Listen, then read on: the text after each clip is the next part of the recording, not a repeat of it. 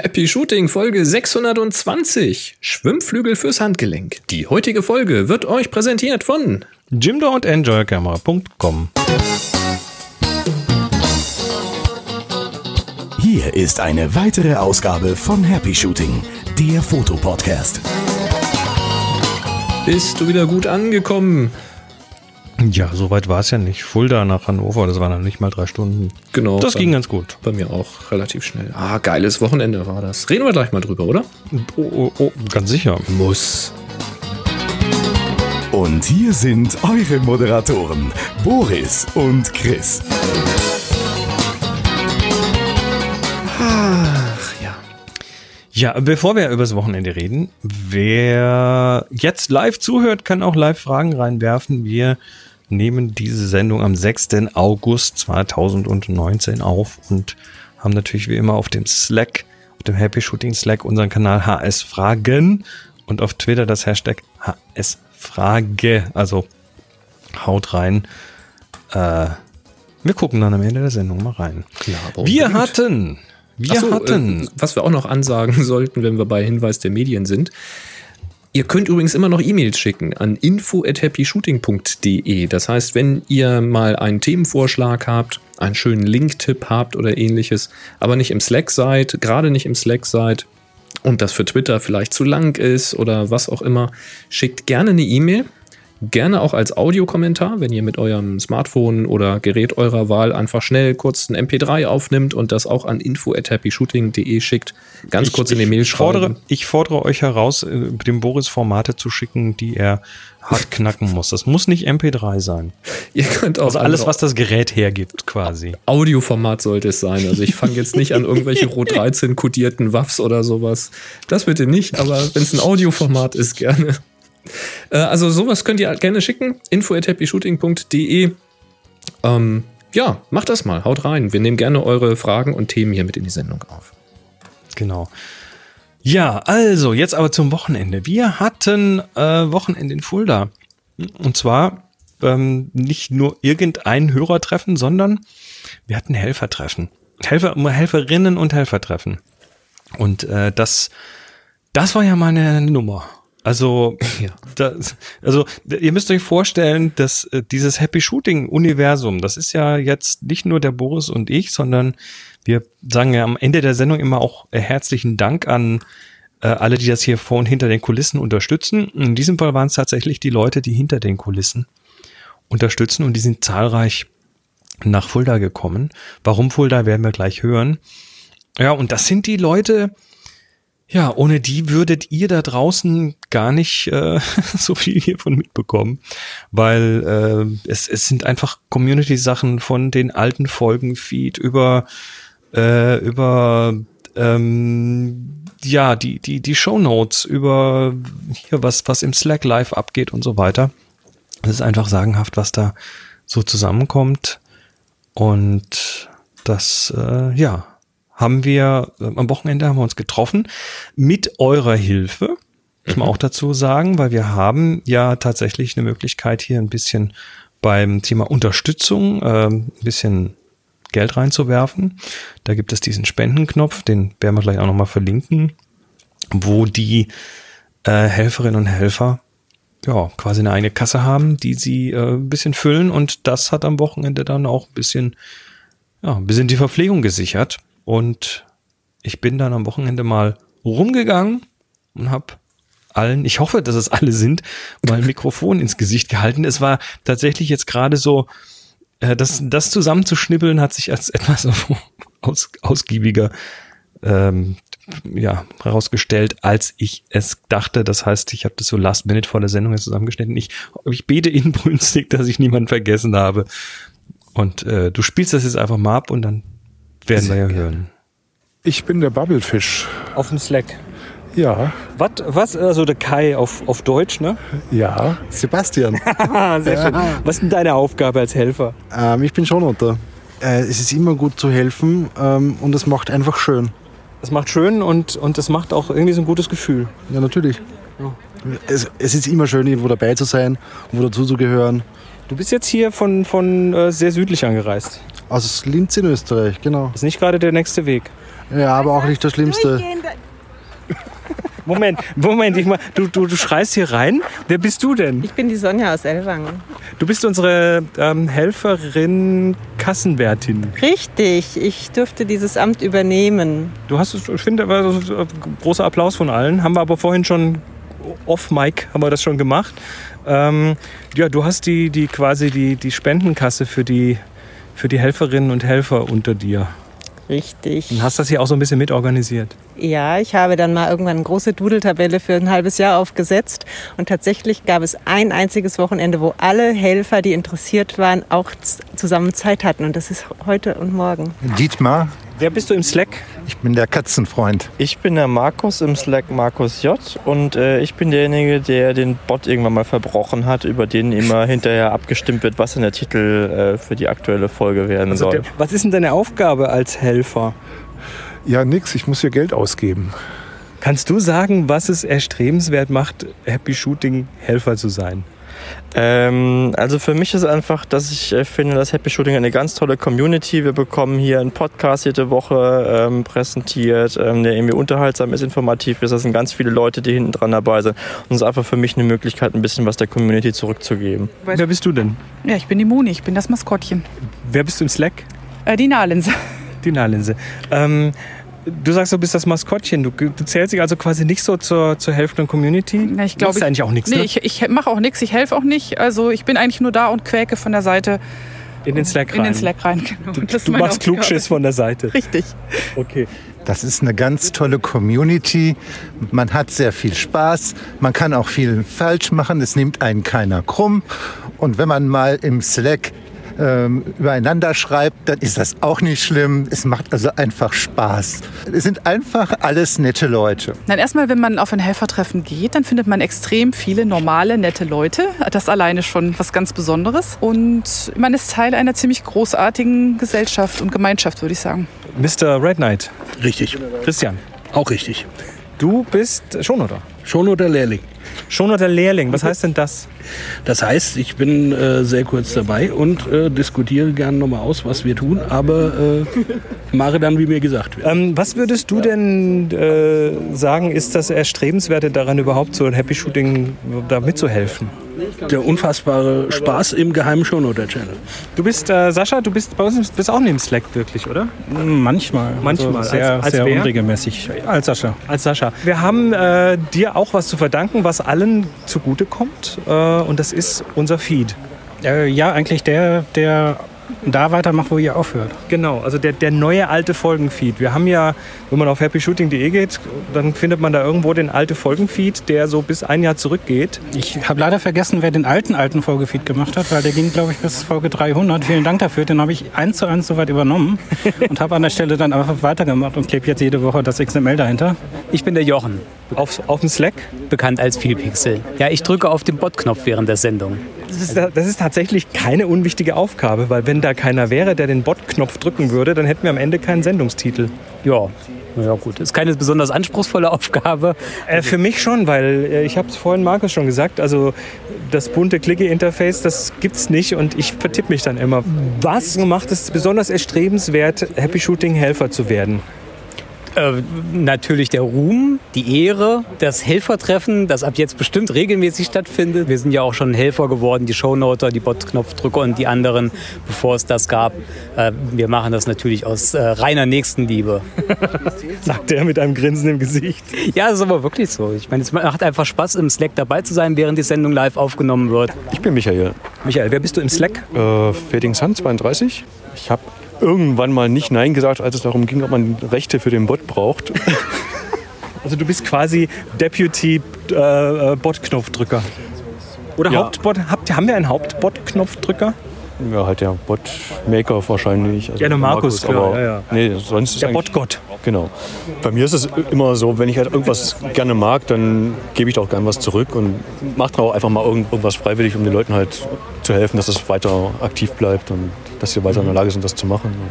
Ja, ich bin der Jürgen und im Slack bin ich Masone. Ja, ich bin zurzeit Wintershownoter, weil ich im Winter dazu komme. Ich finde es unheimlich geil, Teil einer solchen geilen Community zu sein. Du kennst irgendwann Leute persönlich. Ich finde es eine wahnsinnige Bereicherung für mein Hobby. Es ist wirklich echt, es gibt nochmal so einen richtigen Kick, dass man sagt, hey, ich mache Ausstellungen. Ich mache dir ein Beispiel. Ich wäre vor drei, vier Jahren nie auf die Idee gekommen, dass ich regelmäßig Fotoausstellungen mache. Das ist Du machst Fotoausstellungen. Ja, ich mache jedes Jahr mache ich eine Ausstellung mittlerweile. Und du bringst die ja dann auch meistens auf dem Klostergeister-Workshop mit und machst die dann dort nochmal. Genau, das ist so der Nebeneffekt, dass ich dann sage, okay, jetzt lasse ich mal Fachpublikum drüber laufen und mal anschauen. Ja? Und das ist, ein, das ist ein Effekt, ja. Sonst würden meine Fotos auf der Festplatte liegen. Ich bin David und komme aus Berlin und bin Shownoter mit dazu und Botbediener. Du bist, du bist äh, unser Sonnenscheinchen. Äh, Grumpy Old Man. Habe ich nicht gesagt, das hast du gesagt. Ja, es sind verschiedene äh, lustige Leute. Jeder macht äh, verschiedene Sachen. Äh, jeder guckt auf andere Details und man kann manchmal auch jetzt, dadurch, dass wir relativ viel sind, auch mal abtauchen. Das mit den Patenten äh, letzte, in der letzten Folge war so, da, Stimmt. da hat ja jeder rumgegoogelt und hat da was zusammengesucht. Um, um Das finde ich so- überhaupt klasse, dass dann, wenn die Leute im Slack sind, dann plötzlich Ja, irgendwie so als genau. ta tatsächlich so als Suchmaschine funktioniert und dann so Sachen live in die Sendung reingetragen werden. Das funktioniert ja manchmal ganz gut. Ja. Also Sonja hat es perfekt gedeichselt. Sie hat mich, ich bin im Bahnhof eingerollt und Sonja ist gerade zum Bahnsteig gegangen, um mich einzusammeln. Also das Top-Organisation. Gerne wieder. Fünf Sterne. Ich bin Raffi. Raffi, du bist, äh, bist aber nicht im Slack. Nein, ich bin nicht im Slack. Nein. Bist aber trotzdem Helfer. Natürlich helfe ich, hallo? Was hast du denn so äh, der Community beigetragen? Ähm, ich habe das Flickr-Tool gemacht. Das muss ich kurz erklären. Also Boris und ich, wenn wir die, die, die Aufgaben auflösen und uns die Bilder anschauen, dann haben wir da ein Tool, weil Flickr selber gibt uns die Information nicht zuverlässig.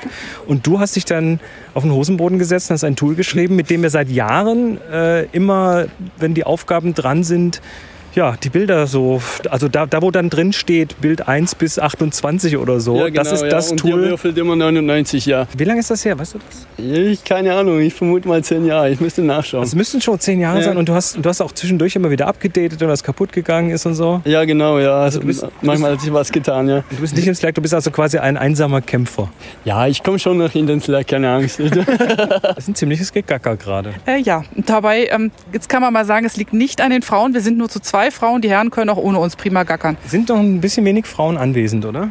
also überhaupt Teil der, Teil der Helferei. Ja, ich finde, da ist definitiv äh, Room for Improvement. Ja. ja. Also Shownoten soll ja ganz toll und ganz einfach sein, habe ich gehört. Alle nicken im Umfeld. Heftiges Nicken, genau.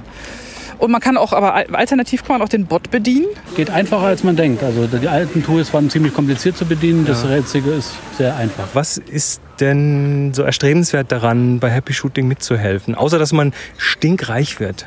Also stinkreich wird man nicht, weil als Kassenwart verwaltet man ja nur das Geld. Und da haben wir jetzt eben ja schon mal Eis von gegessen. Und da gibt es noch ein schönes Essen davon. Abendessen, genau. Vielleicht gibt es noch ein kühles Getränk. vielleicht, vielleicht wenn, wenn wir uns gut benehmen. Wir müssen ja jetzt alle quasi aufpassen, dass wir Sonja nicht, nicht böse machen, weil die Nein, hat ja das verwalte, Geld. Ich verwalte das ja nur, das ist alles gut. Ich liebe diese Community und ähm, ich finde das total klasse, wie man da miteinander umgeht. Und irgendwann, als ich im Dienstags 18 Uhr Kanal äh, mal wieder Tippfehler bei den Shownotern angekreidet habe beim Live-Shownoten, hieß es Sonja. Du, du bist herzlich eingeladen, auch noch jetzt mit zu Shownoten. Und jetzt bist du im Shownoter-Kanal. Jetzt bin ich da dabei und das heißt, einer fängt an zu schreiben und wenn die ersten fünf Worte geschrieben sind, wird hinten schon nachgearbeitet. Der Grund, warum ich gerade reingequatscht habe und damit Sebastian unterbrochen habe, was nämlich total geil war, von Linz nach Fulda Ja, ja. ein durchgehender ICE. Fulda haben wir ausgesucht, weil es ICE-Bahnhof und gute Autobahnanbindung hat und zwischen dem nördlichsten Teilnehmerpunkt Lübeck und Linz wirklich ziemlich genau in der Mitte liegt. Bei der Rückfahrt muss ich zweimal umsteigen. Und Fulda ist hübsch, hat eine nette Altstadt, tolles Barocke Kloster und so. Altstadt. Ähm, wir haben da eine schöne Unterkunft im Klostertagungshaus gefunden. Ist perfekt, um jetzt mit der Kamera rumzuschlendern im Schneckentempo. Man hat so viel sich auszutauschen jetzt mal live und in Farbe. Tja, das Wahnsinn. Das war's. Das hat etwas abrupt geendet. Aber ich glaube, ich habe ich hab mitgezählt. Ich glaube, wir haben sie alle. Äh, Ja. ja, was, was soll man sagen? Also es ist eine äh, eine eine, eine sautolle Truppe, die Absolut. hinter den Kulissen hier hilft und äh. Zeug macht und und, und auch von der Seite reinruft und so. Hallo Moni. ähm, der Hausmeister hat noch gefehlt. Der konnte leider nicht. Äh, das wäre echt schön gewesen. Und ja, ich hoffe, ansonsten haben wir sie irgendwie alle äh, zusammenbekommen. Es ist ein, äh, ja, es ist ein gutes Gefühl. Es ist ein tolles Gefühl, so, so Leute zu, zu, nicht nur, nicht nur zu wissen, dass die da sind und dass sie helfen, sondern die dann auch mal wieder persönlich zu sehen. Man kennt sich ja teils schon so von den verschiedenen Workshops, aber ähm, nicht alle, ne? Das nee, alle nicht. Also manche Gesichter waren auch neu für mich und das fand ich wirklich mal sehr erhellend und sehr spaßig, dann mal äh, da über dies und das zu schnacken. Also ein bisschen Tech Talk, ein bisschen Quatsch. Äh, Gerede, so einfach mal ein bisschen Spaß gehabt zusammen. Das war schon toll. Ich, ich glaube, wir hatten das äh, mit dem Helfertreffen mal so, das muss ungefähr ein Jahr her sein, als wir das mal angeregt hatten. Ähm, da gehen ja dann auch die, die Spenden, die, die Happy Shooting Spenden, also liberapay.com gibt es noch mhm. und liberapay.com slash Happy Shooting, das ist auch in den Shownotes verlinkt. Äh, das ist ähm, Helfergruppe. Das sind jetzt nicht alle von denen drin in dieser Liberapay-Gruppe. Aber äh, das kommt denen allen zugute, weil genau davon haben wir dann halt zum Beispiel mal ein leckeres Abendessen gehabt. Genau. Der, Bier, der Biergarten hat mal ein bisschen langsam, aber das ist es nicht. Da äh, können die Spender ja nichts dafür. Da können die Spender nichts dafür. ähm, ja, nee, so, so, das war einfach so die, die, die Helferinnen, Helferkasse fand ich sehr, sehr schön, dass wir da so ein bisschen was damit machen konnten. Und äh, werft da ruhig weiterhin rein, weil die sind tatsächlich die, die das auch ein bisschen zu dem machen, was es ist. Ja. Ha, was fehlt denn noch? Was fehlt denn noch? Was fehlt denn noch? Ähm, geht mal auf die Community-Projekte-Seite. Das ist vielleicht noch ein ganz interessantes Ding, weil da sind so ein paar von den Sachen. Also, wie gesagt, da ist das äh, Thema der alte Folgenfeed, da ist äh, Jochens Bausatz zum Repro-Stativ und so weiter verlinkt. Also da sind so eine ganze Menge Kleinigkeiten, die einfach mit äh, dem, ja, die, die so mit diesem Helfer-Universum zu tun haben. Das ist auch das Weekly Pick-Projekt, das kommt ja auch so aus der, aus der Ecke. Mhm. Also mir hat das irgendwie, mir hat's das sehr warm ums Herz gemacht. Das war schon sehr, sehr schön und das wollen wir auch wieder machen. Und äh, falls jetzt da draußen jemand, also das ist jetzt keine geschlossene Gesellschaft, das müssen wir jetzt auch ganz klar sagen. Äh, ganz im Gegenteil, wir freuen uns drüber, wenn, wenn wir noch ein paar andere so ein bisschen mitmachen wollen. Die meisten von diesen Aufgaben sind auch ganz gut so, dass die redundant besetzt sind. Also wenn jetzt irgendwie ein äh, ja jemand ausfällt beim Shownoten, es sind halt immer noch mal irgendwie zwei drei andere da. Es mhm. ist halt mehr als nur dieses Helfen, sondern es ist tatsächlich diese Community, die sich darum jetzt gebildet hat. Es ist immer mal jemand dabei. Ich meine, Urlaub, ne? Wenn man Urlaub fahren oder der Chef ja, oder hat irgendwo Überstunden oder bis auf Geschäftsreise, dann können die Leute nicht, Jürgen, weil schlechte Leitung ist. Jürgen sagt, er ist Winterschon oder weil er halt im äh, Sommer immer andere Sachen hat dann, dann zu dem Termin. Ne? So und nee, so also weiter. Das, tatsächlich, also wenn, wenn ihr Bock habt da draußen und sagt, ach, ich höre sowieso mal gerne zu und ich kommentiere auch immer äh, irgendwo auf, den, auf der Happy Shooting Seite, da habe ich auch mal Bock, ein bisschen mehr zu machen, dann immer her, ne? Kommt in Slack wie ist denn der Weg? Habt, Wo sollen sie sich denn habt, melden? Habt vielleicht auch ein paar eigene Ideen. Also es ist nicht nur, dass wir das, was wir jetzt hier erzählt haben, äh, äh, gerne noch ein bisschen ausbauen würden, sondern äh, vielleicht kommen ja da Ideen aus eurer Richtung. Also ganz viele von den Sachen sind ja gar nicht auf unserem Mist gewachsen, sondern äh, die kommen ja aus der Community. Absolut. Ja, wo soll man sich melden? Also am einfachsten mal in den Slack gehen. Im Slack äh, gibt es die Sofaecke und da einfach mal laut winken und sagen, hey, ich möchte gerne mithelfen. Dann meldet sich schon jemand, nimmt euch bei der Hand. Also das auch ist auf jeden das Fall. machen wieder Helfer. Also insofern, das ist schon echt großartig. Das soll, das soll auch irgendwie so, so weit wie es geht, selbst organisiert sein, weil mhm. dann ist es auch irgendwie cooler, finde ich. Ähm, ja, und dem, wie man in den Slack kommt, das äh, findet ihr auch in den Show Notes. Da ist quasi fast immer ein Link zum Slack drin. Und wenn ich weiß, was der Slack ist, dann äh, dann ist eh schon zu spät. Also, nochmal danke fürs Wochenende an Kai, Sebastian, Sonja, Dietmar, Markus, Moni, Christian, Sascha, Jochen, Michael, Jürgen, David, Rafi und äh, die Nichthelferin Moni und und dich. Ein schönes Wochenende. War geil. Ja, ich freue mich drauf. Auf eine Wiederholung. Mhm. Oh, äh, übrigens, quasi direkt angeschlossen an die Geschichte. Ähm, der Sascha war ja auch da, der, der macht den alte Folgen-Feed. Und der, das ist, wie er selber gesagt hat, er hat ja den quasi bis zur Folge 300. Der- Ich habe auch vergessen, wer jetzt die erste Version davon gemacht hat. Aber äh, der, der alte Folgenfeed, die ersten 300, die hat er quasi direkt so übernommen und seither führt er immer diesen Feed weiter. Das ist ein Feed, wo die alten Folgen von Happy Shooting alle drin sind bis zur Folge heute minus ein Jahr. Hm, Und das, wer den also, wer also Bock hat auf Vollständigkeit, der kann sich den äh, abonnieren. Dummerweise war in diesem alten Teil vom alte Folgenfeed waren ein paar Links kaputt.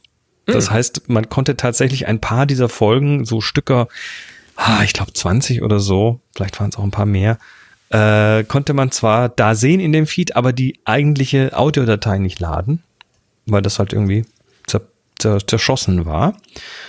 Und es ist äh, ja jetzt äh, quasi, wir sind's am Fixen. Das heißt, der Sascha, ich, ich habe eine Liste geliefert und äh, die Links zu den Audiodateien, der Sascha, der bastelt jetzt noch an dem Feed rum, an dem alte Folgenfeed.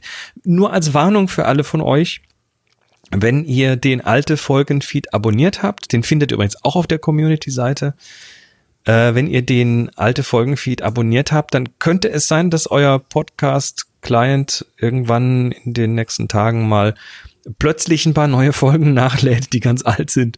Also nicht wundern, äh, das ist dann halt so. Das ist die Lücke, die noch da war. Ne?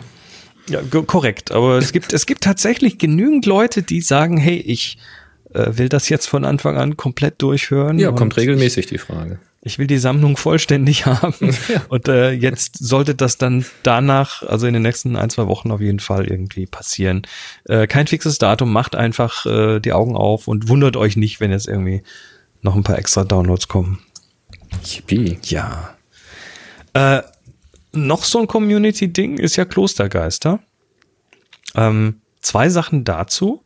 Äh, das in Fulda, das war jetzt ja im Kloster Fulda. Ja. Ich habe mir den Laden mal angeguckt. Auch, die haben nämlich da auch Zimmer. Vielleicht, möglicherweise. Also ich, wir denken gerade darüber nach, ob wir da nicht vielleicht auch noch so eine, so eine etwas nördlichere Klostergeistergeschichte hinbekommen. Mhm. Das, das der, nur mal dazu der ganz kurz. Arbeitstitel Klostergeister Mitte schwirrte so herum. Ja, aber noch, noch Nix ist, ist noch fix. ist nix fix, nix ist fix, genau. ähm, und es gibt einen, eine unangenehme Neuigkeit zum Klostergeister 2020 nächstes Jahr. Der ist ja noch gar nicht äh, zum Anmelden, ne? Da wird erst im November wieder die Anmeldung aufgehen. Mhm, 24. bis 30. Mai oder so, ne? Ja, sowas um den Dreh rum. In der Ecke irgendwo. Und äh, nochmal, also es hat sich ja so ein bisschen etabliert, dass man, dass man vorher schon anreist, irgendwie so am Sonntag schon, weil der geht montags los, ähm, Sonntag oder manche sogar schon Samstag oder Freitag und dann so ein paar Tage schon mal, ja, so ein bisschen sich eingrufen. Äh, diese Frühanreise wird leider 2020 nicht möglich sein. Das ist eine Geschichte, die, ja, das hängt so ein bisschen damit ab, dass äh, da, davon ab, dass, äh, oder hängt damit zusammen, dass die im Kloster irgendwie eine Veranstaltung davor, direkt davor haben, die bis in den Sonntag reingeht. Mhm. Und dann kriegen die einfach die Zimmer nicht gerichtet in der Zeit. Ähm, das, ja, fand ich so ein bisschen schade, aber äh, ich glaube, das ist so eine Sache, aus der man natürlich das Beste auch machen kann. Also Anreise ist dann dort offiziell tatsächlich erst Montag möglich. Aber ich weiß, dass einige von weiter her kommen und deshalb, äh, ja, würde ich mal einfach euch bitten, falls ihr euch da ähm, schon mal kurz schließen möchtet, vielleicht ja, gibt's ja Leute, die auf dem Weg unterwegs irgendwo wohnen und dann sagen, oh, ich habe noch ein Gästezimmer, da kann ich noch zwei Leute unterbringen. Oder ähm, ich, ich habe auch schon gehört, dass jemand gesagt hat, dann könnte man vielleicht irgendwie, was weiß ich, für eine Nacht oder zwei vorher in der Nähe per Airbnb irgendwas buchen mit vielen Zimmern oder so. Und das Mhm. dann sharen. ne? Also es gibt da eine ganz, eine ganze Möglichkeit, eine ganze Menge an Möglichkeiten. Das Ganze ist äh, am besten im Slack zu besprechen, Kanal WS Klostergeister. Da gibt's ja so einen Klostergeister-Workshop-Kanal. Und äh, könnt euch ja schon mal so ein paar kleine Gedanken machen. Ist noch nicht akut. Wie gesagt, die Also Anmeldung bisschen- ist dann eh erst im November. Noch ein bisschen hin bis dahin, genau. Aber ähm, bereitet euch einfach schon mal mental darauf vor, dass sich da ein klein bisschen was ändert. Der Workshop selber, Klostergeister, bleibt wie er ist. Oder wird zumindest von der Zeitlichkeit so bleiben. Von den Inhalten her, da. Da sehen schauen wir dann. mal, genau. Jo. Gut, das war's jetzt aber. Genug Community. Apropos Inhalte. Der Tobias hat eine Frage an dich, Chris. Und das interessiert vielleicht auch den einen oder anderen da draußen, ob es da ein Update geht. Es geht um deine Fotoreise nach Irland. Ähm, da fragt er nämlich, äh, beim Mensch-Workshop war es ja noch unklar, ob es mit der Reise überhaupt etwas wird. Hat sich daran etwas geändert? Und dann wünscht er uns noch eine angenehme Woche, der Tobias. Der Tobias. Äh, hallo Tobias. Um 2020, ne? Genau. Äh, es war tatsächlich mal äh, etwas enger im Gespräch, dass ich 2020 noch eine Fotoreise nach Irland mache. Also äh, entlang der Atlantikküste, The Wild Atlantic Way nennen die das dort. Da gibt's Mhm. also so von, von Galway bis hoch nach Donegal gibt's einfach eine geile Küste, wo man an ganz vielen Sachen, an ganz vielen Ecken ganz tolle Sachen fotografieren kann. Und äh, da hatte ich auch vor, einen, äh, eine Tour zu machen. Die wird aber wahrscheinlich erst 2021 stattfinden. Also Mhm. äh, für alle, die sich drauf gefreut haben, sorry, das äh, hat einfach hat einfach nicht sein sollen. Aber wir sind am Plan 2021 und da möglicherweise im Herbst oder im Spätsommer. Also vielleicht einfach mal den Kalender frei halten oder zumindest äh, ja irgendwie mental verbuchen das Ganze. Na Tja. super. Haben wir das doch auch geklärt. Haben wir das auch geklärt? Äh, eine andere Sache, die sich gerade klärt, ist, ist Meyer Optik Görlitz. Das ist ja wieder so ein, Der so ein gute alte verkaufte Name. Ja, ja, also da haben wir jetzt auch schon mehrfach drüber geredet. Meyer Opti- Optik äh, war ja eine Zeit lang so ein bisschen shady. Die hatten also, da wurde die Marke irgendwie aufgekauft und der, der vorherige ähm, Besitzer der Marke hat ja dann unter dem unter dem Label Meyer Optik Görlitz, ne, Traditions, ein alter deutscher Traditionsname, äh, haben die dann ein, ein 3000 Dollar teures äh, so, ein- so, ein- so ein ich weiß nicht, F, F09 irgendwas Objektiv verkauft, also 3000 Dollar. Das Nocturnus, tolle Spezialentwicklung, hat sich dann später rausgestellt. Das war tatsächlich nur ein umgebautes, äh, umgelabeltes chinesisches Objektiv, was eigentlich nur 850 Dollar kostet. Also war sehr, sehr peinlich. Äh, Mhm.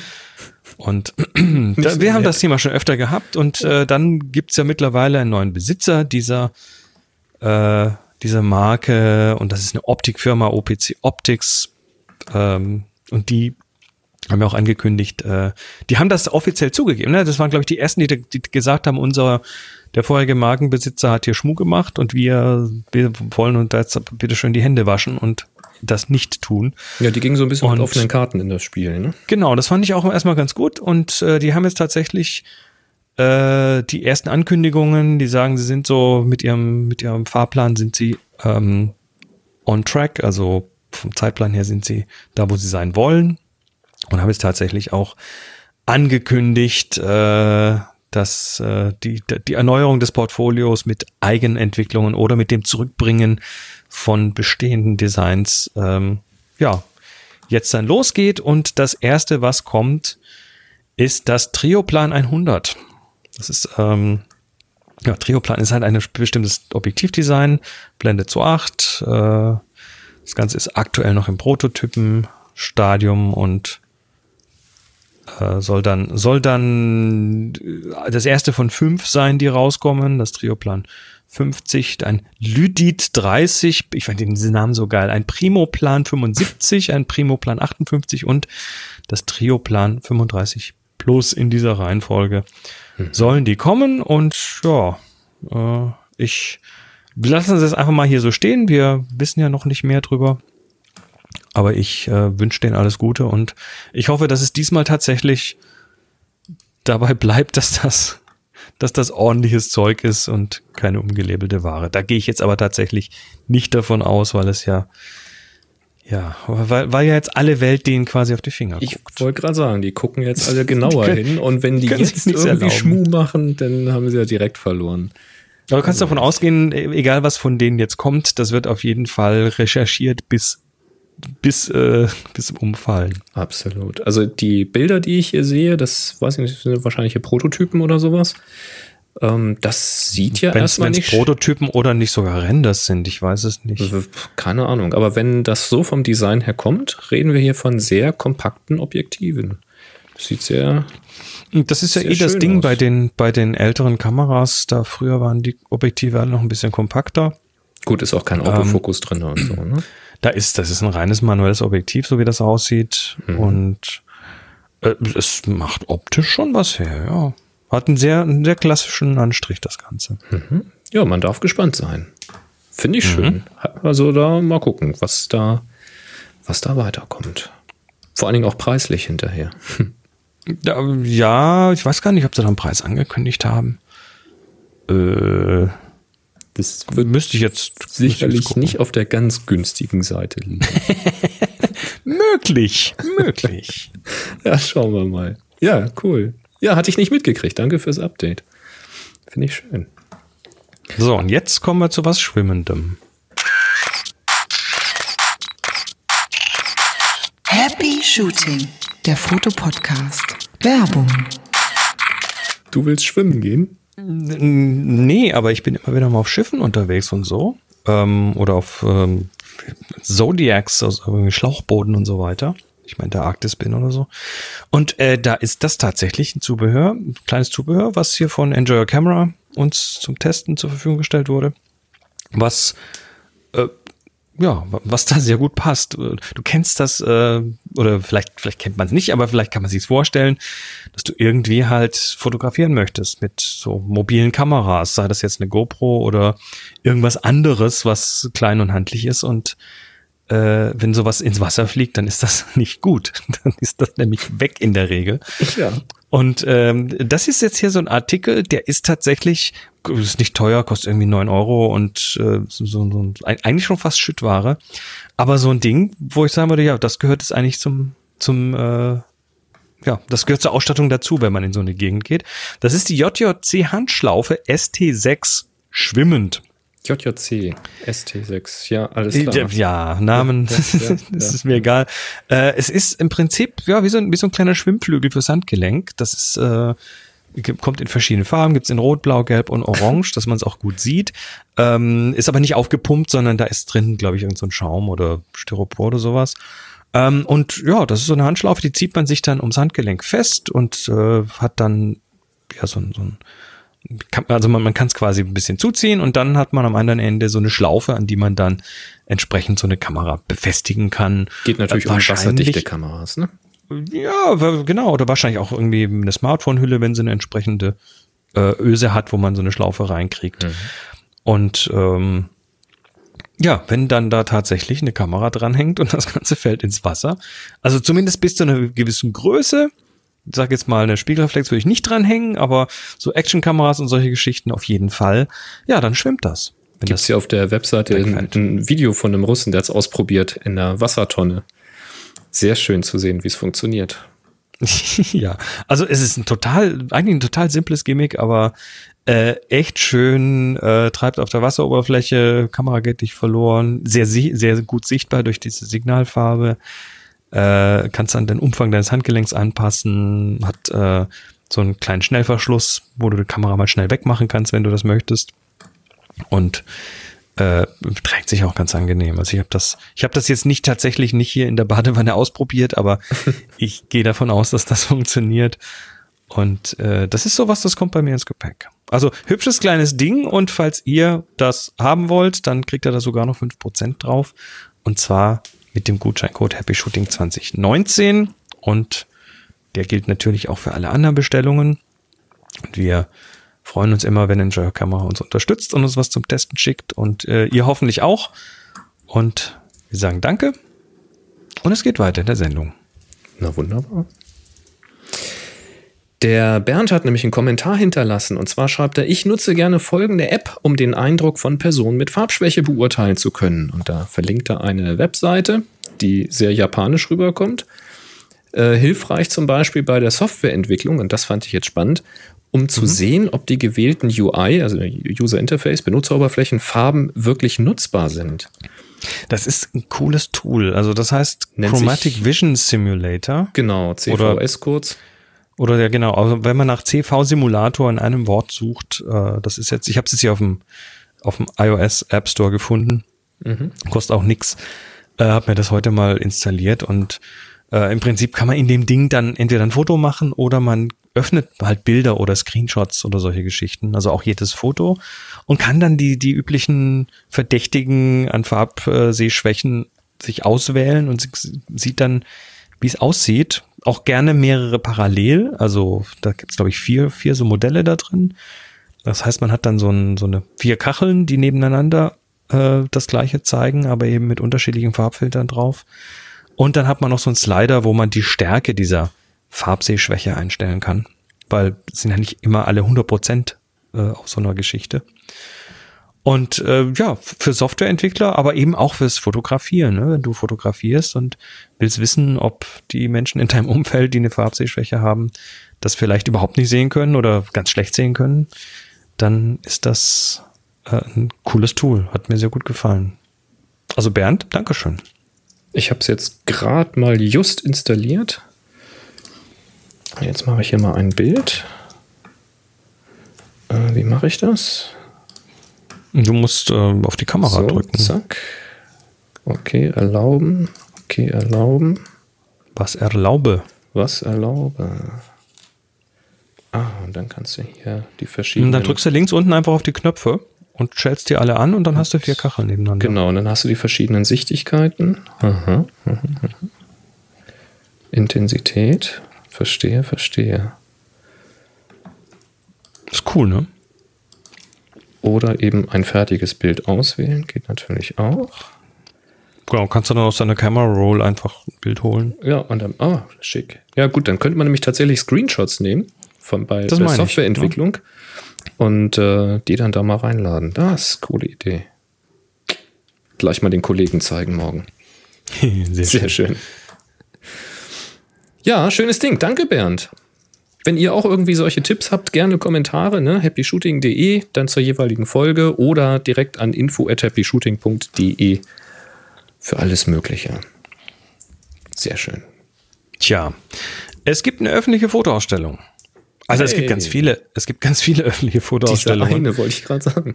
Ja, genau. Ähm, Und wenn jetzt Unternehmen so, solche Sachen ankündigen, da bin ich immer ein bisschen skeptisch, weil das sind ja die Teilnahmebedingungen. Manchmal dann doch so ein bisschen, wir haben dann alle Rechte an den Bildern und dürfen die verkaufen und was weiß ich alles. Ähm, Das nicht immer so ganz opportun ist. Ja. ähm, trotzdem möchte ich gerne hier darauf hinweisen, äh, und zwar ist das von Fuji, äh, die Print Life Ausstellung. Das ist eine äh, Ausstellung, die an drei Plätzen stattfindet, und zwar in Istanbul, in London und in Paris. Ähm, zu unterschiedlichen Zeiten, also in Istanbul vom 4. bis zum 13. Oktober, in London vom 24. bis zum 27. Oktober, in Paris vom 7. bis 11. November 2019.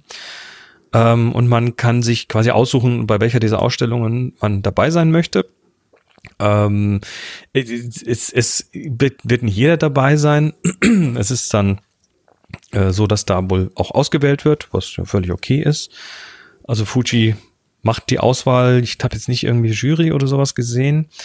Ähm, die Teilnahmebedingungen sehen relativ harmlos aus. Zumindest in meinem, also ich bin kein Anwalt, aber in meinem Laienblick habe ich da jetzt nichts gefunden, was irgendwie fishy wäre.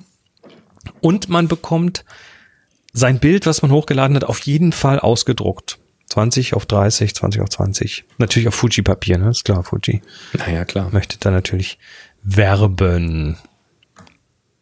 Das finde ich ja schön. Ich lese es nämlich gerade, weil Zitat ist, Ihr Bild ist es wert, gedruckt zu werden. Und das ist dann das Motto von der ganzen Aktion. Genau. Und äh, mitmachen kann jeder, steht hier einfach Foto unter der eigens eingerichteten Webadresse hochladen. Ja, das finde ich doch mal eine coole Aktion. Also ich, ich dachte auch, das ähm, ist natürlich eine Werbeaktion, ganz klar, aber. Na logisch.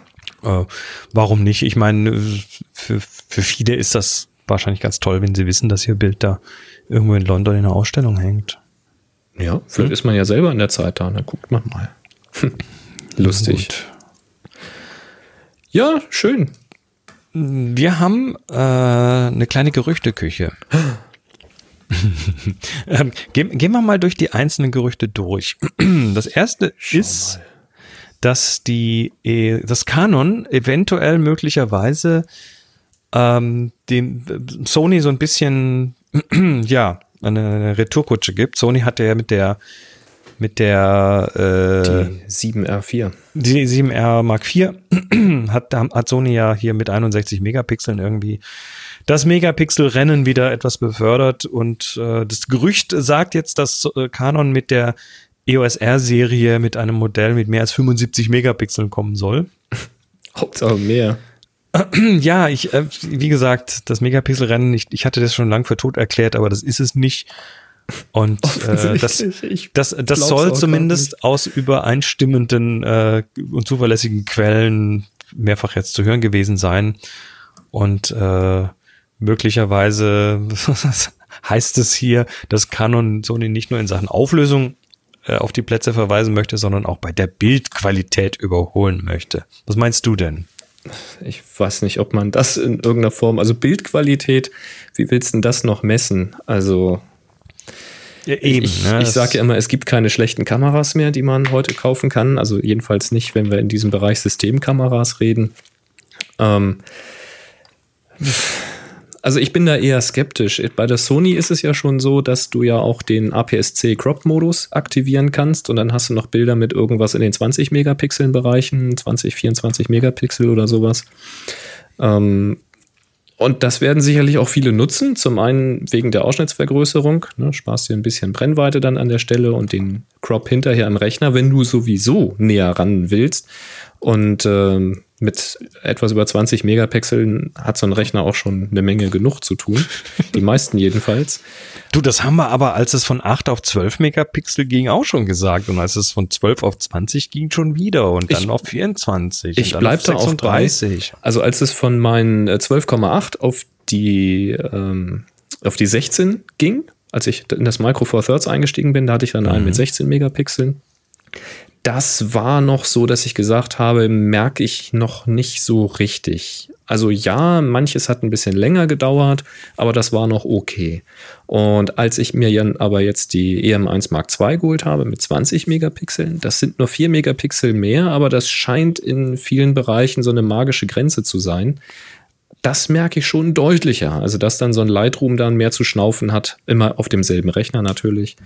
Ähm, das Kopiervorlänge plötzlich etwas länger dauern, also immer in Summe, ne? Wenn, du kommst ja nicht mit einem Bild nach Hause, sondern mit ein paar mehr. Ähm, wenn du das Ganze irgendwie in Affinity-Foto bearbeitest, dass das dann doch mehr zu schwitzen hat und alles ein bisschen träger wird. Und wenn ich mir jetzt vorstelle, ich hätte da plötzlich 30, 40, 60, 70 Megapixel. 75. Ganz ehrlich. Also ich, ich will nicht absprechen, dass es da Einsatzgebiete dafür gibt und dass es Leute gibt, die absolut froh sind, da feinste Details zu kriegen. Wir sprachen schon mal so über Kataloggeschichten und sowas und dann in einer Aufnahme auch die Details in einer hohen Auflösung zu haben und solche Späße. Also ich glaube schon, dass es da äh, Anwendungsfälle für gibt und Leute, die da sehr, sehr froh drüber sind. Für mich wäre es ein Grund, die Kamera nicht zu kaufen, weil ich brauche diese Auflösung nicht. Habe ich wirklich noch nie vermisst. Ich bräuchte auch die 20 Megapixel nicht. Ich war mit den 16 vollkommen zufrieden. Und ähm, also ja, für mich ein Grund, sie nicht zu kaufen, weil also das wäre mir einfach zu viel Aufwand mit äh, ja, Wartezeit und Backup und so Zeug. Ja, also mir geht's ja so, dass ich jetzt mit der 5D Mark IV habe ich jetzt 36 Megapixel und mit der ähm, 7D Mark II habe ich 24 Megapixel. Äh, für mich ist tatsächlich aktuell der Sweet Spot eher bei 24. Hm. Das ist so die Anwendungen, die ich habe, jetzt auch mal irgendwie eine volle Doppelseite in einem Buch zu drucken, wobei da brauchst du eh nicht so viel Aus Auflösung. Ähm, aber dann halt eben noch mit Crop-Möglichkeit und so. Da ist das dann schon, ja, das ist dann schon cool, mal zumindest mehr als 20 zu haben, aber die 36, ich brauche die nicht wirklich, nee. Na gut, lass mal mal. David, David spekuliert übrigens, dass sie dann EOS RS heißen wird. Äh, wegen der, wegen der 5S, wegen, oder? Wegen R und dann eben S, wegen der Hochauflösung, genau. Wie auch immer. Und, Äh, und Pierre, Pierre sagt, dass er schon keine Unterschiede äh, von der Qualität her sieht zwischen 16 Megapixel bei der Olympus und 20 Megapixel bei der Canon. Aber er freut sich bei der Olympus halt über die kleinen Dateien. Ja, und so sehe ich das halt auch. Naja. Gut. Äh, zweites Gerücht, Olympus äh, soll angeblich spätestens äh, im September die OMD EM5 Mark III, diese Namen sind so dermaßen toll auf der Zunge, OMD EM5 Mark III vorstellen. Äh, die soll angeblich den gleichen Sensor wie das aktuelle Modell haben, aber eine völlig neue Bildbearbeitungs-Engine. Und äh, das Gehäuse soll verstärkt aus Kunststoff sein. Mhm. Damit sie Da leichter geht's, wird. da geht's aber nicht um Herstellungskosten, wohl, aber sowohl um Gewicht. Ja. Was meinst du? Bist doch Olympianer, was meinst du? Ich bin Olympianer. Also ich halte das für sehr möglich, dass die kommt, weil nach einer Mark II kommt Ist an in der Zeit, oder? eine Mark III. Olympus hat mal auf der Fotokina und auch vorher schon sehr, sehr deutlich gesagt, dass sie nicht das Rennen mitmachen, möglichst in kurzen Intervallen immer neue Modelle rauszubringen, bei denen sich dann irgendwo ein Knopf im Design verändert oder mehr Megapixel draufkommen, sondern sie haben gesagt, sie wollen halt ein Modell lange am Markt haben und dann eben über Software-Updates ähm, das Ganze optimieren, verbessern, erweitern, mehr rausholen, wie das eben so ist. Ne? Und das Versprechen haben sie bisher immer gehalten. Ne, jetzt jüngst wieder mal zu sehen mit dem Software-Update für die EM1 äh, Mark II, wo ja wirklich am Autofokus richtig gedreht wurde und allerhand verbessert und beschleunigt wurde. Sehr, sehr schöne Sache. Und äh, dennoch gibt es die EM5 Mark II jetzt schon eine ganze Weile. Ich weiß nicht genau wie lange, aber schon sehr lange. Also könnte ich mir gut vorstellen, dass eine Mark III kommt. Selber Sensor, ich muss gestehen, ich habe jetzt nicht auswendig im Kopf, was in der Mark II für ein Sensor drin ist, aber was wollen sie großartig für einen anderen Sensor, Sensor da reinmachen? So viele Micro Four Thirds Sensoren gibt es dann auch nicht, also das halte ich auch für möglich. Dass sie da eher mit der Software irgendwas rausholen, sprich bei der JPEG-Bearbeitung vielleicht da feinere äh, Details oder was auch immer. Man wird sehen, was da kommt. Auf alle Fälle wird sie schneller werden. Ne, Neue CPUs werden schneller sein, da rechne ich schon damit. Ja, und Kunststoff, das wird dann halt eine Anmutungssache sein. Das muss man mal in die Hand nehmen. Auf der einen Seite ist es schön, wenn sie leicht ist, wenn du halt den ganzen Tag in der Hand hältst und irgendwie, was weiß ich, durch den Park läufst oder auf einer Veranstaltung bist. Auf der anderen Seite mag ich ja diese Olympus gerade wegen Retro-Look und Feeling. Und da gehört ein bisschen auch Metall dazu. Vielleicht ist das ja so gutes Plaste, dass das quasi, dass man es nicht merkt. Ja, das, das bleibt mal abzuwarten. Ich habe grundsätzlich nichts gegen Kunststoffgehäuse. Also man sagt immer so abfällig Plastik, aber Kunststoff äh, kann durchaus mehr aushalten als Metall. Metall verbeult, bei Kunststoff siehst du unter Umständen gar nichts, wenn du mal irgendwo gegen dotzt. Ähm, also das, da bin ich grundsätzlich ja nicht abgeneigt, aber man wird es tatsächlich mal in der Hand halten müssen. Vielleicht ist es an den Stellen, wo man es nicht sieht. Oder nicht erwartet. Ja, Naja, also ich fand zum Beispiel auch schade bei der, äh, sag schnell, bei der silbernen EM1 Mark II. Die habe ich ja inzwischen live sehen können bei den Klostergeistern.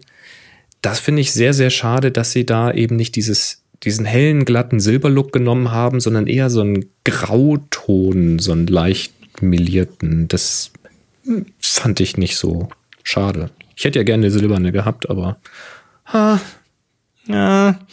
also äh, nach wie vor der Aufruf, falls da draußen jemand ist, ne, der so Kameras auseinanderbaut und dann in irgendwelche Bäder taucht und dann äh, ja Sil- Silber, Chrom, was auch immer da drüber zieht, äh, sprecht mal, sprecht mich mal an, was sowas kostet und so. Okay, weiter. Nächstes Gerücht, ähm, Nummer drei von vier, dass äh, es geht um Red. Red ist ja Hersteller von Cinema-Kameras, also Videokameras, die äh, entsprechend große Auflösungen und RAW-Format aufnehmen und ähm, für Blogger, ne? Für, Blogger ganz ja gut. MKBHD macht das ja zum Beispiel mit einer genau. Red-Kamera. ich Also, das ist aber, glaube ich, der ein, nee, der ist nicht der einzige, egal. Also, es gibt so ein, zwei, ja. ich haben einfach zu viel Kohle. Ähm, naja, auf jeden Fall, äh, was hat das mit Fotografie zu tun? Insofern hat es was damit zu tun, weil es gerade äh, so, so eine ja, es gab so eine Ankündigung von, von Red, das äh, ist keine echte Ankündigung mehr, so ein Teaser, so ein, so ein, so ein dunkles Bild von irgendwas, wo die Details alle abgesoffen sind, äh, wo man irgendwie so, ein- so ein Teil von, von der Front von einer neuen Red-Kamera sieht. Äh, sie soll wohl Komodo heißen, ist eher ein Budget-Modell, was äh, bei Red bedeutet, sie soll wohl knapp über 5000 Dollar kosten. Ist aber nicht, also für, für Red-Verhältnisse tats- tatsächlich nicht so teuer. Das Interessante ist aber, dass auf dem Bild ein Mount zu sehen ist. Ne? Die zeigen die offene Kamera oder ein, ein Ausschnitt der offenen Kamera. Und was macht die Fotocommunity? Die gehen natürlich erstmal suchen, zu welchem Mount passt die Anzahl der Kontakte und die Geometrie. Verstehe. Und sind da beim Canon RF-Anschluss gelandet. Oha, okay. Also, die, ich, ja, es ist einfach so, finde ich ganz interessant. Also, dass, dass die großen neuen Mounts jetzt tatsächlich irgendwo auch in anderen Ecken schon Interesse finden. Ja, aber meinst du, dass Red einen Canon-Mount drauf baut? Natürlich. Ja, klar. Kannst du, kannst du auch bestehende Kameras von denen kannst du auch auf Canon umbauen lassen. Also Vielleicht ist es dann ja nur ein Beispiel. Ich weiß es nicht. Dass Das man das dann alles- eh wählen kann, was du für einen Mount haben willst. Wir- sind hier in der Gerüchte-Kategorie. Weil Nun da würde ja. ich, da würde ich es ja für plausibler halten, so einen Mount zu nehmen, wo dann eine ganze ähm, äh, äh, mehrere Hersteller dahinter sind hier. Wie heißt das Mount? Mit L zum ähm, Beispiel. Mit äh, Leica, das L-Mount, L Ja. mit, mit äh, sag schnell. Ja, was denn? Dingensbums hier. Leica ist da mit drin, Panasonic, oder? Und Panasonic und Sigma. Und Sigma, ganz genau. Ja. Also Ja, sowas aber- fände ich dann ja sinnvoller. Ja, Als jetzt ja. nur Canon. Aber wahrscheinlich kann man es eh wählen. Hoffentlich. Ähm, und dann noch als letztes Gerücht, bei Sony soll es wohl tatsächlich, also äh, nochmal Schlag auf Schlag weitergehen. Glaube ich sofort. Und zwar soll die nächste neue Kamera schon diesen Monat vorgestellt werden. Ähm, was wohl, was, was man wohl weiß, ist, dass sie das gleiche, das gleiche 5 GHz Wi-Fi hat, was die 7R4 hat. Und Kannst drüber ähm, auch und sowas. man geht dann davon aus, dass es sich eher um so ein, so ein oben angesiedeltes Modell handelt. Da wird spekuliert, ob es die Alpha 9.2 wäre oder vielleicht die Alpha 7S3. Ähm, das ist aber alles so, ist alles noch wischiwaschi. Ja, von den Siebenern gibt es ja immer verschiedene Modelle. Ne? Die hochauflösende haben sie jetzt und dann brauchen sie aber noch die S-Modell, Lichtstarke. ja. Also warum nicht das S? Ich, Ich hab glaube nicht, dass sie die Ahnung. Neuner jetzt schon ersetzen. Wobei bei Ich- Sony. Hm. Äh, Du, im Moment haben die, glaube ich, gerade, die kennen da nichts. Also wenn du eine Kamera mit 61 Megapixel ankündigst, kannst du auch gleich weiter ankündigen. Ja, ist halt ein bisschen blöd für die Neuner-Kunden, ne? wenn dann plötzlich eine Siebener kommt, die mehr kann und schneller ist. Also es, insofern ist die 9 nicht so weit weg, glaube ich, der Nachfolger, die, die 9 Mark II. Naja. Nun gut. Naja, also äh, beides keine Kameras für mich. Das, das waren auf jeden Fall die Gerüchte. Ähm, und wo wir gerade von L-Mount geredet haben, habe ich auch noch einen kleinen Nachtrag zu Sigma FP. Ich lass mich ja nicht, äh, nicht so schnell abwimmeln. Und ich habe, weißt du, das, das Thema, wir reden immer noch von der Blitz, Blitzverschlusszeit, von der Blitzsynchronzeit. Die ja irgendwie da ganz komisch in dem. Mhm. Ja, das Ding hat keinen Verschluss, nur elektronisch. Ja, hat, genau, es hat einen elektronischen Verschluss und äh, da steht dann irgendwas von Flash Tuning Speed. Flash Tuning Speed von 30 Sekunde. Komische, komische Geschichte bei denen im, im, im Datenblatt. Und das ist irgendwie seltsam. Und dann habe ich ja versucht, das rauszubekommen, habe dann auch an, an Sigma die Pressestelle geschrieben, was man in so einem Fall tut. Und dachte, hier, Leute, äh, das hat mit Kommunikation zu tun. Sagt mir doch mal, was da Sache ist. Ja, die haben mich relativ äh, ignoriert, also beziehungsweise absolut ignoriert. Ich habe von denen nichts mehr gehört. Irgendwie vor zehn Tagen oder jetzt vor zwölf Tagen war das. Mm, kam nichts von denen. Hm. Wahrscheinlich, keine Ahnung, nicht wichtig genug oder man weiß es nicht. Ähm, dann hat aber einer unserer Hörer, und zwar der Frank, äh, der hat äh, Kontakte zu Sigma und der hat das dann mal weitergegeben zu seinem Sigma-Kontakt, äh, der da im Marketing sitzt. Und Ja, der hat mich schön. angeschrieben. Ja. Und äh, schrieb nur so, ähm, dass ein Hörer ihn darauf hingewiesen hätte und äh, wie sie mir weiterhelfen können. Das ist jetzt zwei Tage her und ich habe da hingeschrieben und jetzt warten wir mal, ob da vielleicht was kommt. Also ich bleibe dran. Ja, ich bin gespannt. Ich sehr, ganz sehr sogar. Tuning. Ja. Äh, es ist, äh, es ist einfach, äh, ich, will, ich will das wissen. Ich will, ich, ich meine, am Ende habe ich natürlich schon die Vermutung, dass das eine Kamera mit sehr vielen Kompromissen sein wird, weil anders kriegst du den Formfaktor nicht hin. Ja. Ähm, ich hoffe jetzt nur, dass die Kompromisse einfach an der richtigen Stelle ge ge gemacht wurden und dass uns das irgendwie. Ja, und wie das Feedback hier schon kam, ist auch bei der Micro Four Thirds, wenn du elektronischen Verschluss machst, ist das auch ziemlich träge. Ich glaube, bei einer 50. oder so ist man. Habe ich halt nie ausprobiert, weil brauche ich ja nicht, weil ich habe ja einen Verschluss. naja, mal gucken, was da kommt. Kann Nun man gut. das denn auch auf dem Vulkan benutzen? Hast du sehr schön übergelitten und zwar Mit der Brechstange. Ähm, mit der Brechstange. Äh, und zwar, äh, ja, habe ich äh, kürzlich hier ein Video gefunden, das äh, wurde mal wieder, mal wieder über Peter Pixel reingespült.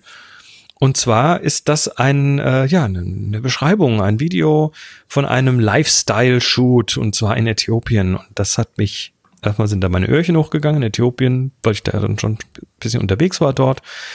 Und ähm, es ist ein Fotograf, der mit Team und diversen Models äh, eine, ja, das ist so eine Taschenkollektion äh, fotografiert, die aus Äthiopien kommt und mhm. die natürlich dann auch in Äthiopien entsprechend fotografiert äh, werden. Und das ist halt, naja, das sind halt äh, so ein paar Locations, die die da abklappern, äh, bei denen ich auch schon war. Deshalb fand ich es so hochinteressant. Ja, das mit den Kamelen kommt mir zum Beispiel sehr interessant, äh, sehr, sehr bekannt vor.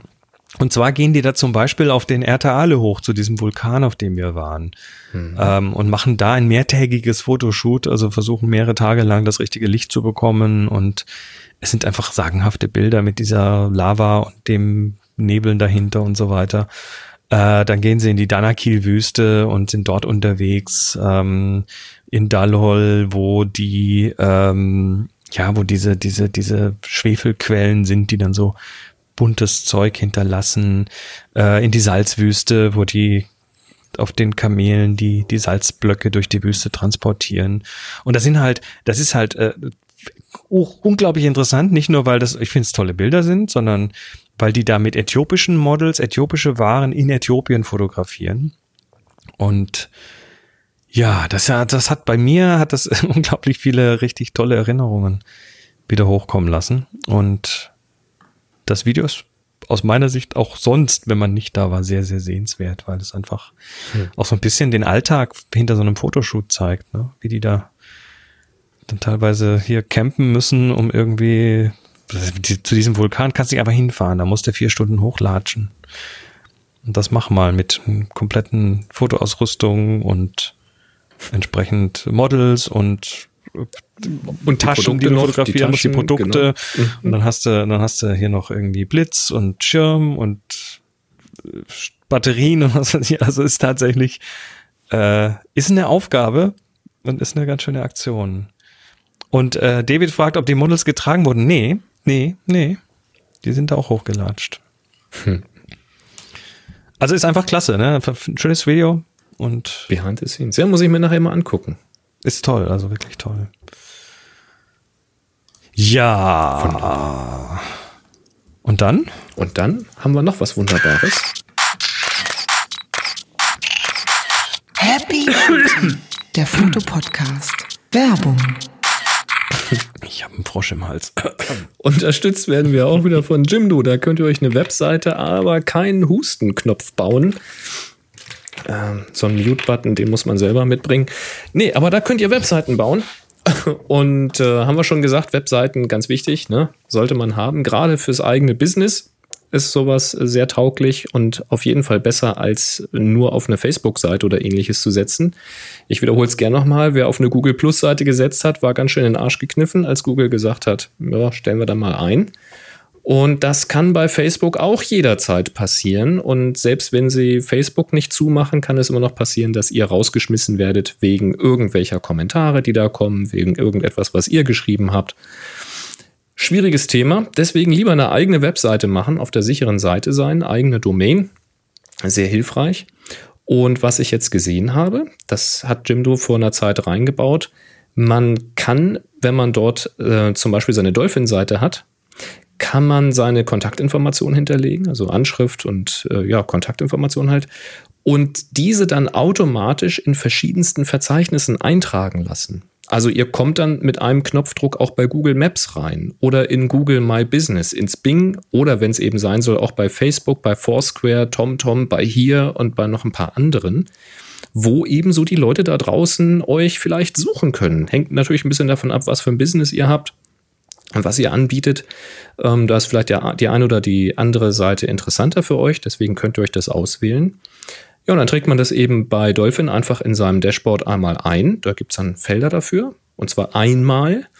Und dann sucht man sich aus, welche Verzeichnisse man denn jetzt bedienen möchte. Und dann zack, kümmert sich die Jimdo-Maschine um den Rest. Und wenn sich mal was ändert, Telefonnummer ändert, Anschrift ändert sich etc., dann ist das an einer Stelle geändert und per Knopfdruck in allen Verzeichnissen aktualisiert.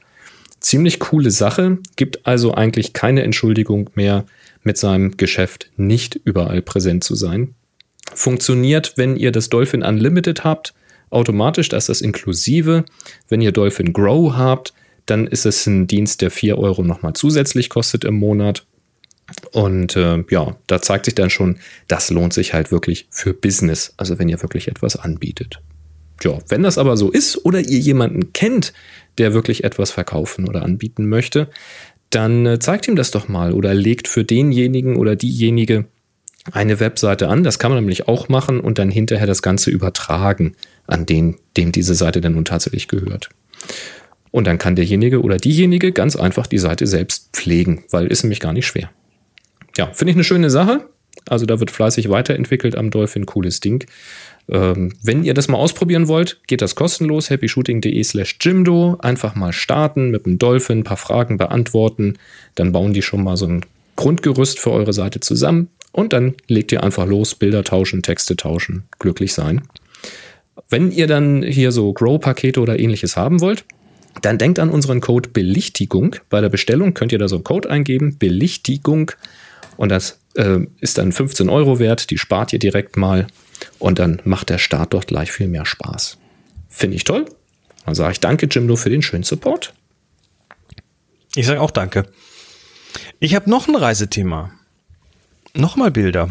Ähm, und zwar ähm, geht's so kurz nachdem ich zurück war von, von Kirgistan, äh, ist mir eine Fotostrecke von Albert Dross untergekommen. Ich glaube, so spricht man den.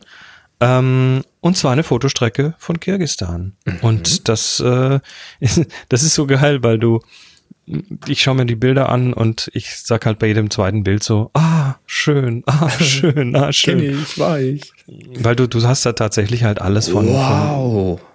von wahnsinnigen Berglandschaften über, über die Jurten, über äh, über Seen, über alpine Landschaften, Sachen, die wie in Schwarzwald daherkommen. Da äh, hat er ja ein Hammerlicht gehabt da. Das ist da so. Wow.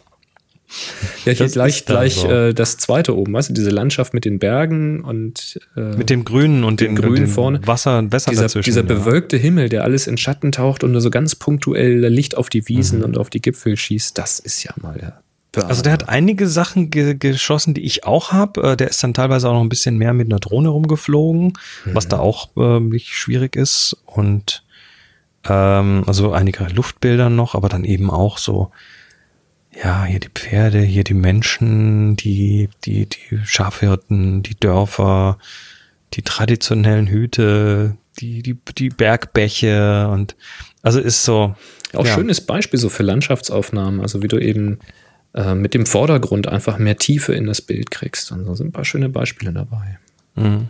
Also das ist echt so eines der Länder, die mich so in letzter Zeit wirklich massiv umgehauen haben. Deshalb gehen wir auch nächstes Jahr im Juni wieder hin.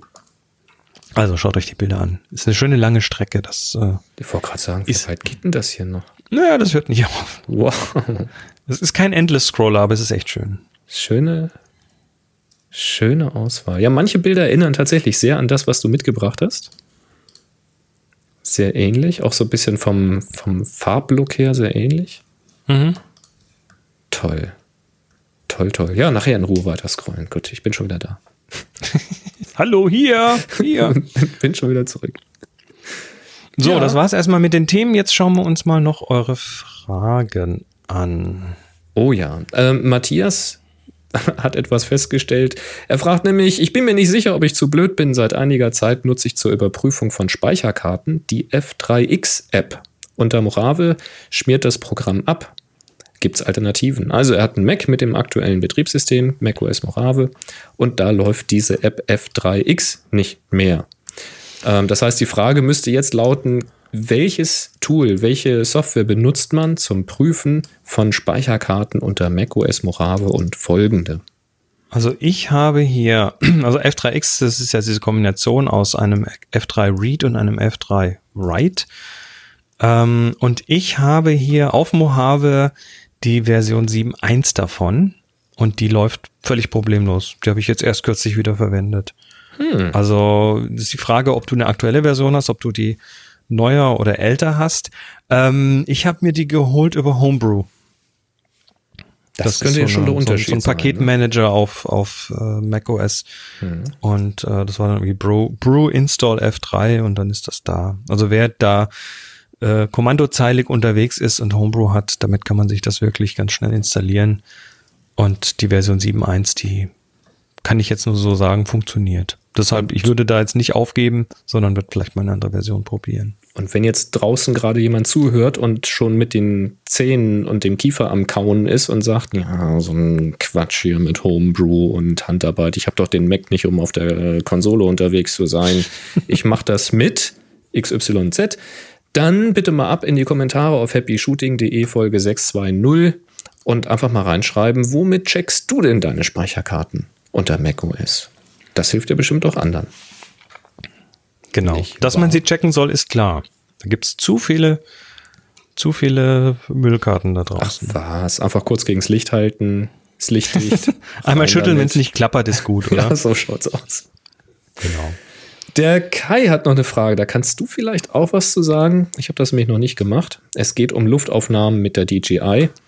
Er schreibt, ich brauche ein paar Luftaufnahmen von einem Grundstück und habe mir dafür eine DJI Spark geliehen. Leider bin ich mit der Fotoqualität nicht zufrieden, vor allem mit dem Rauschverhalten und der Dynamik.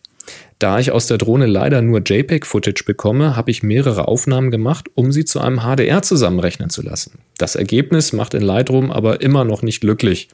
Kennt jemand eine bessere Methode, die JPEGs zu verrechnen, so dass vielleicht sowohl die Auflösung, der Dynamikumfang als auch das Rauschverhalten durch die Kombination mehrerer Bilder verbessert wird? Hilft da vielleicht so eine Astro-Software weiter? Das ist so die Frage. Ich habe noch keine Fotos tatsächlich gemacht mit der Drohne. Wenn ich die habe fliegen lassen, dann immer für Video. Also ich habe damit fotografiert, allerdings nicht mit der Spark, sondern mit der Mavic Air. Und da bin ich erstmal ziemlich umgefallen, wie gut die Fotoqualität ist. Also im, im normalen Licht, äh, ja, das, das sind jetzt keine, keine hyper, super großen Bilder. Da reden wir, glaube ich, von, was hat die? Mavic Air? 18 Megapixel, 12, 18, also irgendwie was, was nicht, was man heute schon nicht mehr als groß bezeichnen würde, aber immer noch groß genug für ziemlich alles. Ähm, also da fand ich die Qualität sehr gut.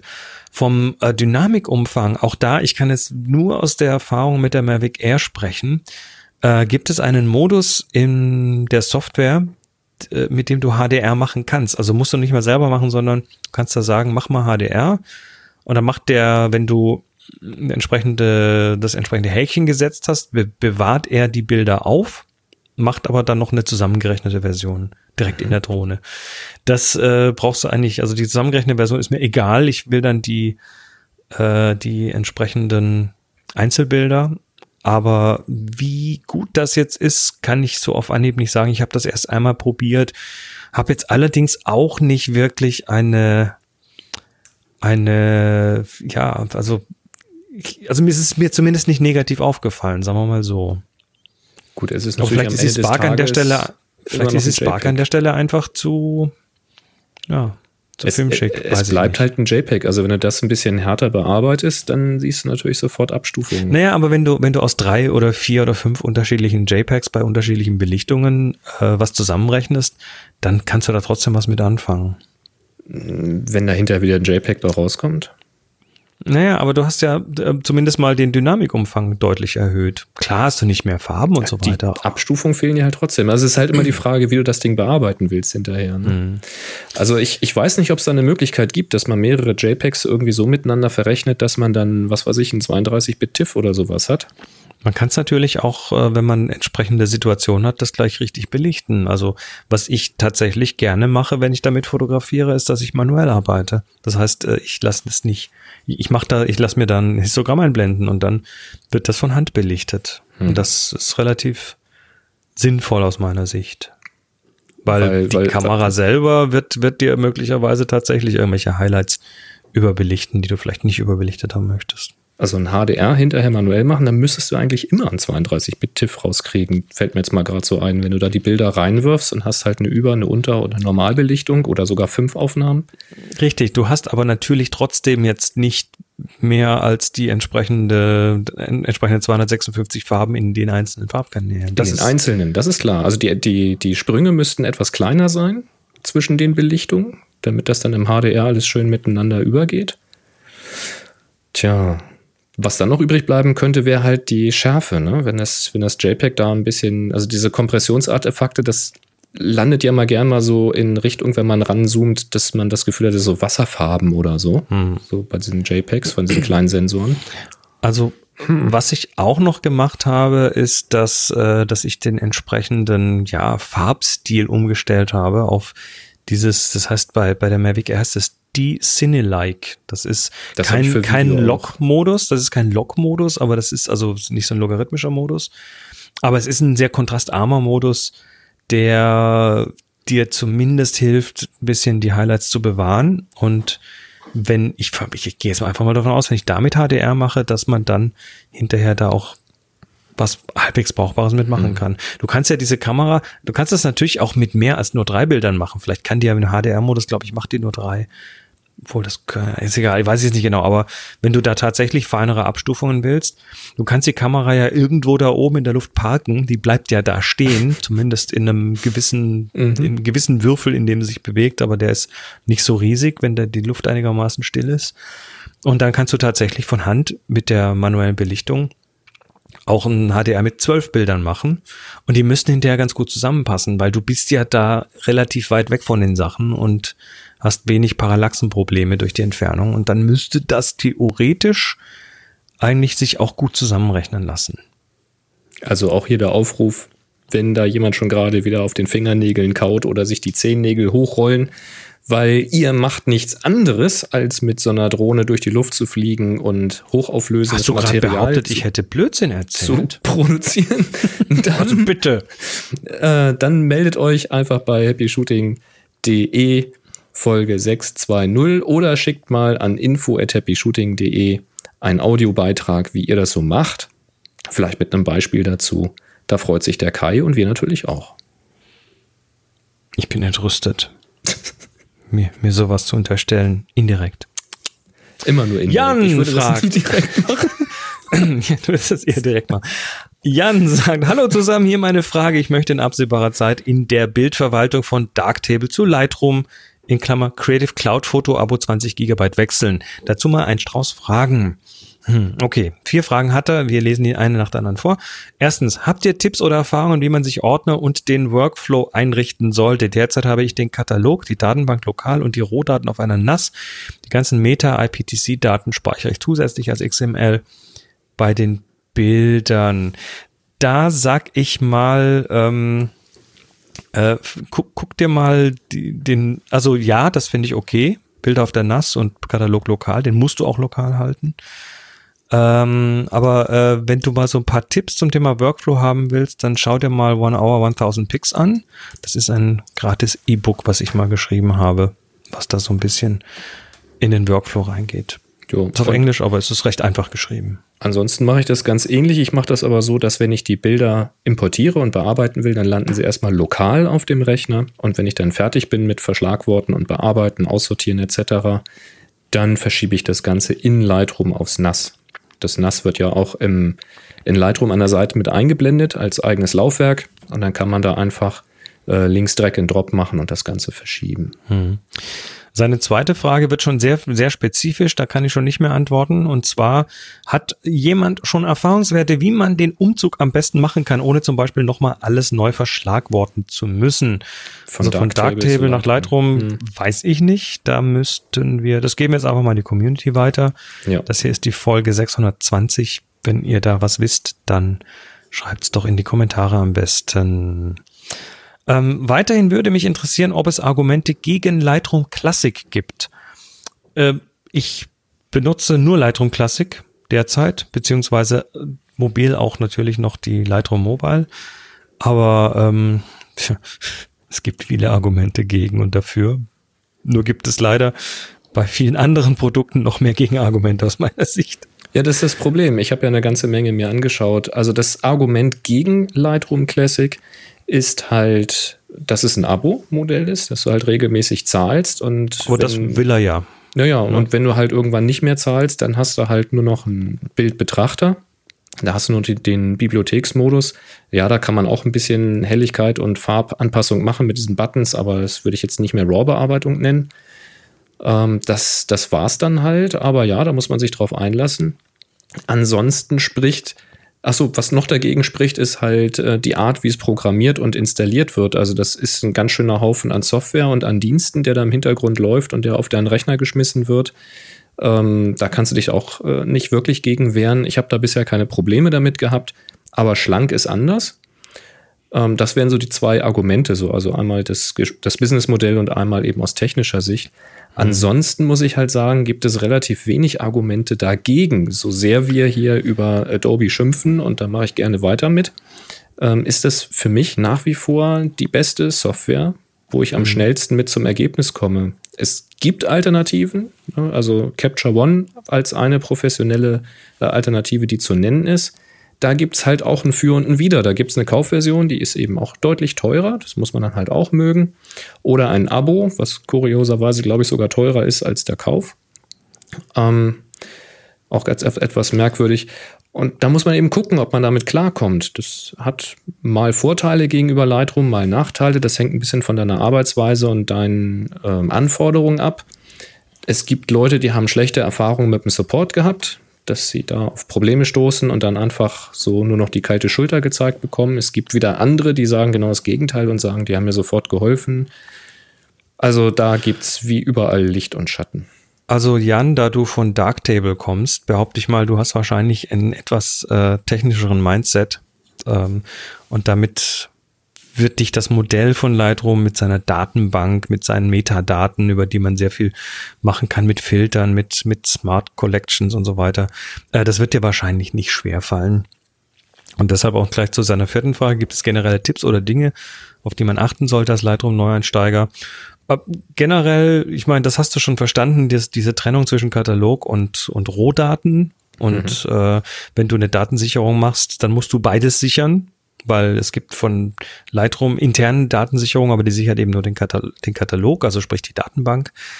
Ähm, und ansonsten hau rein, fang doch einfach mal an, spiel damit. Äh, vielleicht, also dieses E-Book wird dir vielleicht schon ein bisschen helfen.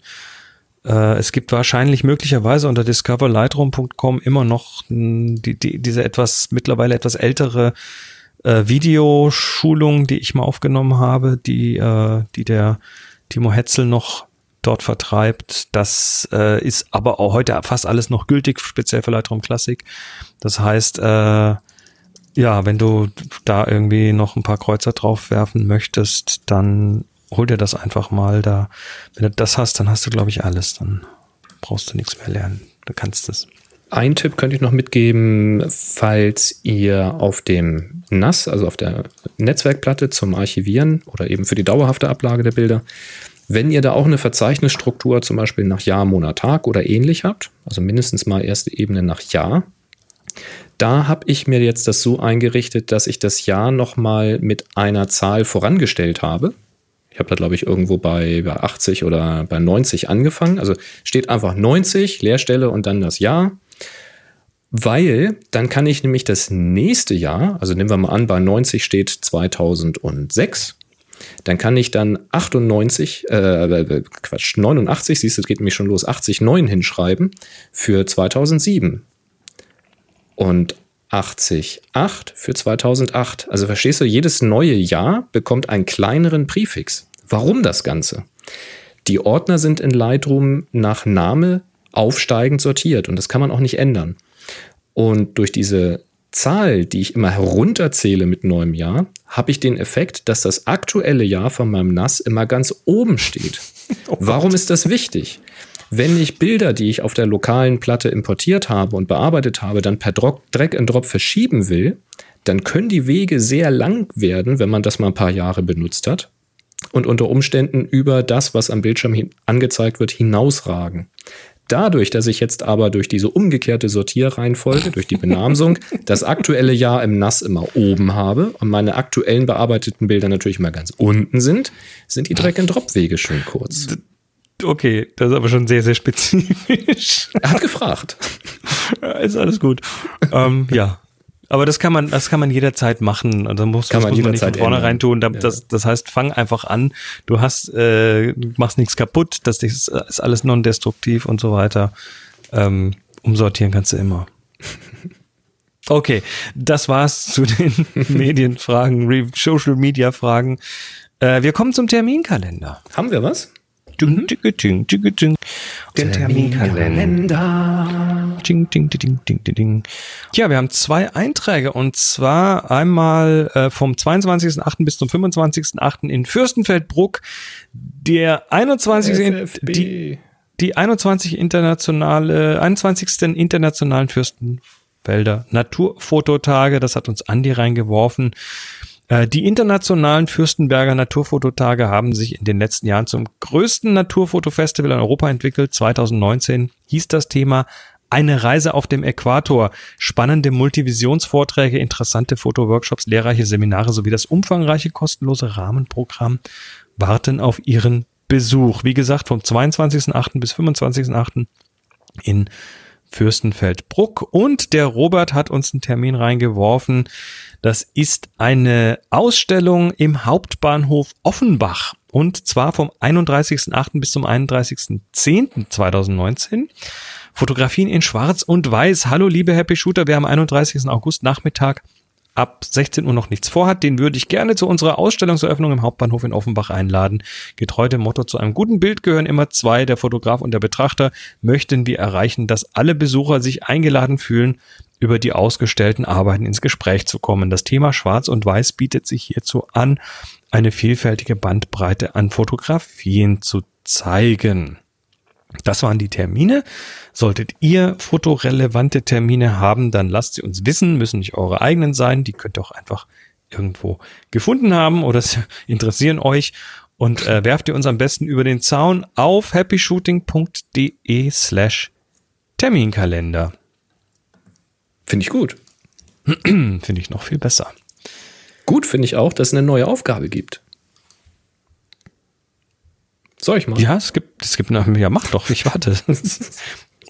Passt, passt auch zum letzten Wochenende. Absolut. Äh, Aufgabe wurde wieder gewählt in der Pre-Show. Das heißt, ne, wer hier im Slack ist und am Dienstag einfach mal zeitig vor 18 Uhr online ist, der bekommt die Pre-Show mit.